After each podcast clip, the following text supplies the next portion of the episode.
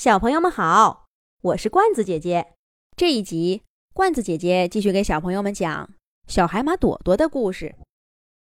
毛绒玩具小海马朵朵被一个陌生的小朋友带回了家。他刚准备趁小朋友睡觉悄悄离开，那个小朋友却突然醒了，还一把抱住了朵朵，让他陪自己玩儿。朵朵仔细打量一下眼前的小朋友，昨天跟自己玩的小朋友里面没有他，欺负自己当中的也没有他。那个小朋友被朵朵看得不好意思，挠着脑袋说：“我叫东东，昨天我也去参加活动了。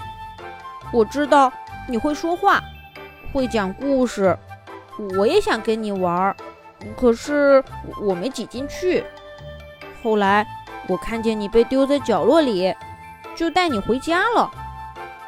东东是个腼腆的小朋友，说这几句话的功夫，他的脸都红到耳朵根儿了。想起昨晚的混乱情形，朵朵十分后怕。他低头蹭了蹭东东的手，真诚地说：“谢谢你，东东小朋友。要不是你带我回来，说不定……”我都被扔进垃圾堆了。不过现在我要回家了，回去找洋洋。很高兴认识你。朵朵说完，扭头往门口走，可这回他又被东东给抓了回来。东东，还有什么事儿吗？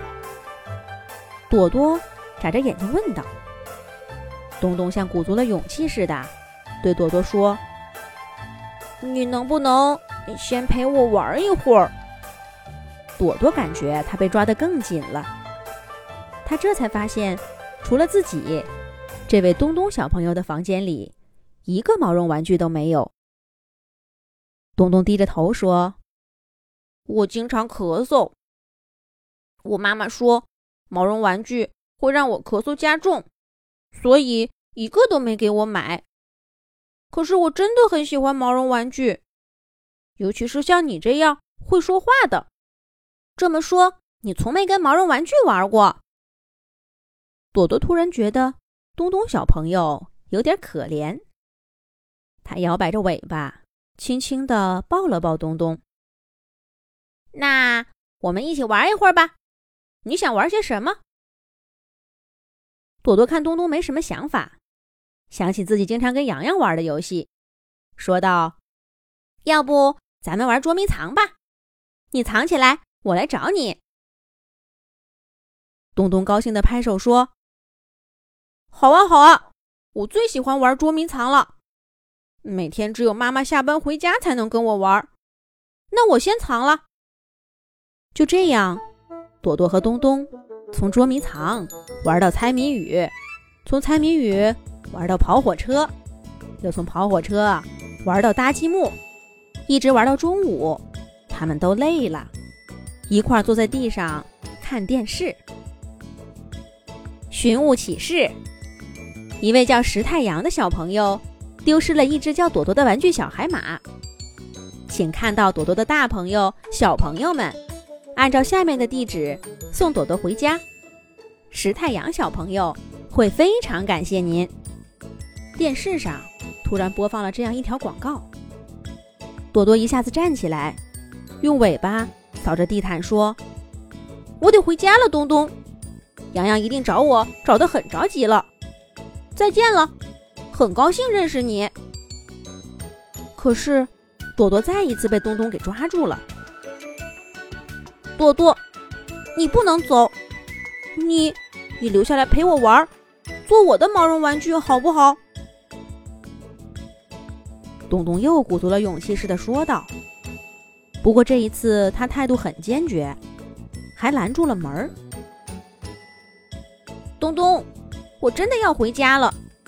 我们是好朋友，好朋友不该强迫对方做他不喜欢的事儿，对不对？朵朵耐心的说道。